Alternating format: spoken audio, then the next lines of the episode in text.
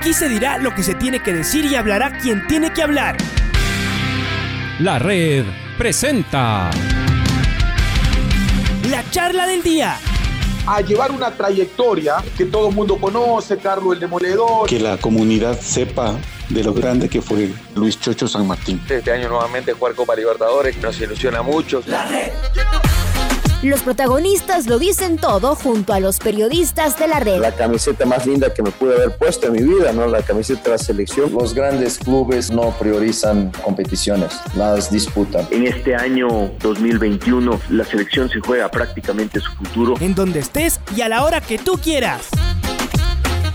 Bienvenidos. Muy bien, está Andrés Báez con nosotros en línea para conversar de Sociedad Deportiva Aucas. ¿Cómo está planificado el viaje del equipo oriental? Sé que viajan hoy tipo 11 de la mañana. Andrés, buenos días. ¿Cómo le va, estimado Pablito? Un fuerte saludo a usted y a los que le acompañan en el set, a todos los hinchas de Aucas que están conectados a, a la red a esta hora. Sí, estamos ya camino al aeropuerto. El día de hoy el equipo saldrá alrededor de las 11, 11 y media de la mañana.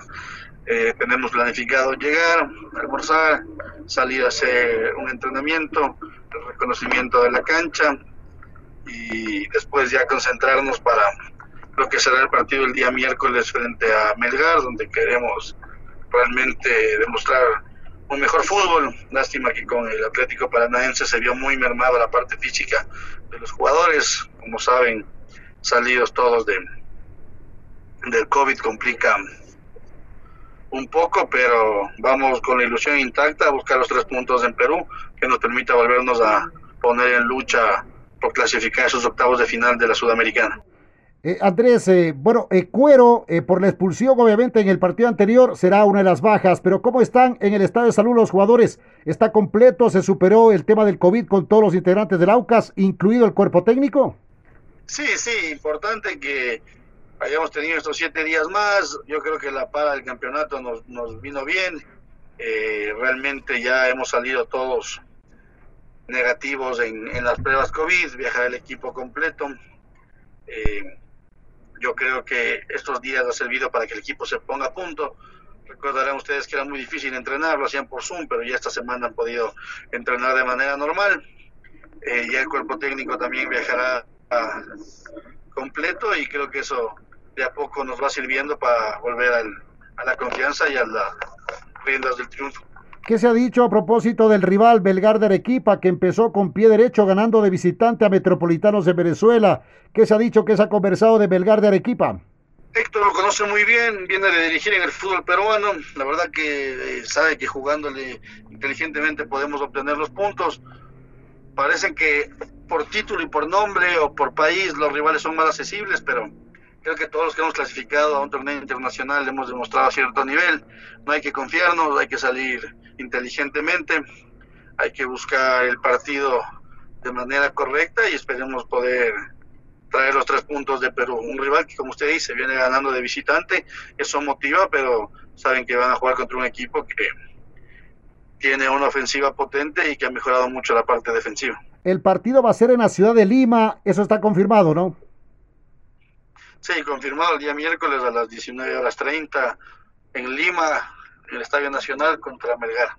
Ahora, ¿y cómo ha quedado ese tema a propósito de esto que se habló la semana anterior, el tema que tiene que ver con esa deuda que tienen con la familia Gordón? ¿Cómo, está ese tema a propósito? ¿Cómo, cómo, cómo les deja a ustedes los directivos?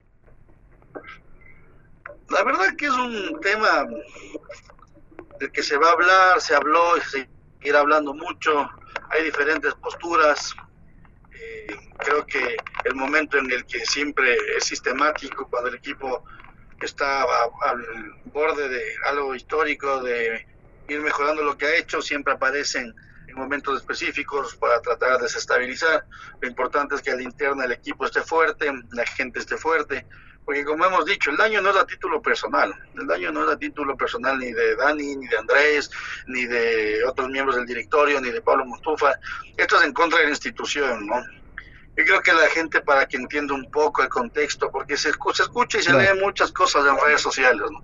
Lastimosamente sí, es una deuda que tiene el club, que se firmó en años anteriores, 2014, 2015, Incluso en el 2016, el día que estaban dejando de ser los administradores, se firma el acta de mediación muy grande. No es como por ahí que dicen que el Aucas no tenía defensa jurídica.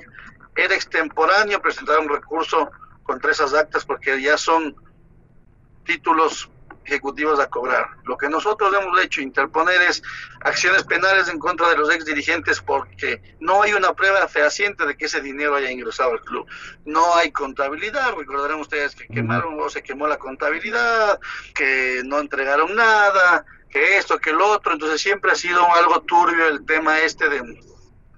Y le hemos invitado y les hemos dicho diez veces que presenten documentos que avalen esa deuda y hasta el día de hoy no tenemos. Lastimosamente las actas en el orden civil, eso le podrán consultar mejor a un abogado, ya están en un tema de ejecución forzosa. Entonces por eso es lo que hemos llegado hasta el punto donde hemos llegado, porque estamos defendiendo los intereses del club.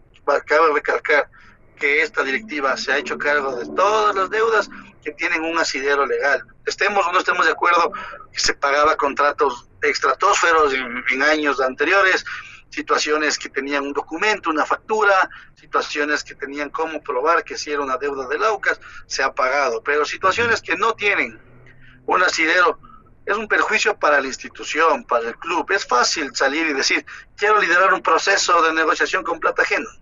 Es fácil.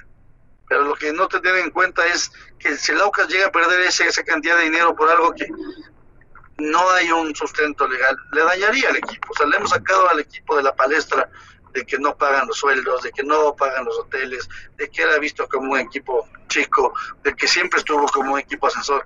¿Por qué aprovechar ahora que el equipo está bien? O sea, eso es lo que nos molesta. El equipo está bien, ha ido mejorando, se ha ido metiendo año tras año ahí. Ha vuelto a tener esa buena cara del papá Ocas, de ¿por qué le dicen papá Ocas? Pisamos fuerte en las instituciones del fútbol, tenemos representatividad, el equipo clasificado a una segunda fase histórica. Tenemos al mejor día del fútbol ecuatoriano, mi pensamiento. ¿Por qué? ¿Por qué aprovecharse de los buenos momentos pensando que el equipo tiene plata como para regalar o como para pagar situaciones que no deberían pagarse porque no tienen pruebas, documentos contables que lo avalen de esa manera? Lastimosamente, como les digo y les indico, existe esa deuda. Nosotros hemos presentado acciones penales en contra de los ex dirigentes que están en en marcha y trataremos de aguantar lo que más se pueda antes de tener que pagar de verdad cosas que no tienen un documento contable que lo avalen. Que la hinchada esté tranquila, que no vamos a llegar a que el AUCAS pierda su personalidad jurídica, no vamos a llegar a que el AUCAS lo declaren en quiebra, no vamos a dejar que el AUCAS pierda todo lo que, lo que es, el fenómeno social que es, no vamos a dejar que el AUCAS pierda uno de los cinco equipos que tienen estadio en el Ecuador. O sea, el AUCAS es grande, el AUCAS hay que verlo como lo que es un equipo grande, pero que tampoco se quieren aprovechar uno, dos o tres ex dirigentes del club ahora que le ven al equipo en, en otras condiciones de las que le dejaron, porque ahí va la otra. Nos olvidamos y tenemos la memoria a corto plazo. Cuando nosotros encontramos el Aucas de un equipo totalmente quebrado, desfinanciado, los recursos comprometidos hasta el 2017, contratos muy mal negociados, auspiciantes que no querían ni vernos. Y ustedes han visto cómo ha cambiado la cara de ese equipo. Y no porque lo diga Andrés Valles o porque lo diga algún dirigente de Aucas, porque es palpable en el fútbol ecuatoriano. Nos han puesto hasta como ejemplo en la Liga Pro del Control Económico, cómo ha mejorado Aucas. Entonces, los números y las cosas hablan por sí solos. Una cosa para que todo quede claro, Andrés, de, de, de cuánto es la deuda que, que se está hablando, que se está conversando. Lastimosamente, eh, un, es una de las actas que está en ejecución, que es alrededor de 370 y pico de miles, pero no es solo eso, son tres actas, una a título personal del señor Gordón, una a título personal de su esposa y una de las de la empresa a la que ellos representan, Industrias Metálicas Gordón. Estamos hablando de una cantidad de más de un millón doscientos mil dólares, o sea, es una locura lo que sería salir de ese dinero en el presupuesto en un año con pandemia, que pese a eso se ha hecho un esfuerzo para armar el equipo que se ha armado. Ustedes ven los nombres que tenemos, ustedes ven que peleamos con equipos de mucho más presupuesto para poder traer, lo tenemos al Polaco, lo tenemos a la Tuca, pudimos renovar a Víctor. Entonces aprovecharse de este momento, creo que deberá quedar en la memoria de los hinchas, porque esto no es a título personal, es en contra de la institución. ¿Quiénes somos la institución? Directivos, jugadores, hinchas, periodistas, gente que le quiera la AUCA. Entonces deberían dolerse más con la gente que está demandando que con, como he visto en algunas cosas, nos han hecho llegar algunos criterios de que hay que pagar y esos directivos que no pagan. O sea, no es, fácil hablar con plata ajena. Y más fácil hablar sin conocer el meollo del asunto. Sabemos que en una etapa como ella, como está, es un poco complicado, se, se, se, ha complicado un poco el tema operativo, pero pese a eso, creo que el AUCAS ha hecho un gran trabajo y esperemos que las acciones penales tomen fuerza y tomen forma para, para poder, si en el peor de los casos nos toca sentarnos a negociar, pero sentarnos a negociar sobre cosas sensatas, sobre números sensatos y sobre situaciones que se puedan llegar a cumplir, pese a no tener documentos contables fehacientes que, que permitan una mejor comunicación, una mejor negociación entre las partes. Eh, Andrés, eh, la última, este, eh, aparte de Cuero, algún otro jugador, volviendo al tema del viaje a Perú, eh, que se quede por, por lesión, alguna situación, eh, algo que nos quiera contar aparte de Cuero. La verdad que entiendo que está todo el equipo uh -huh.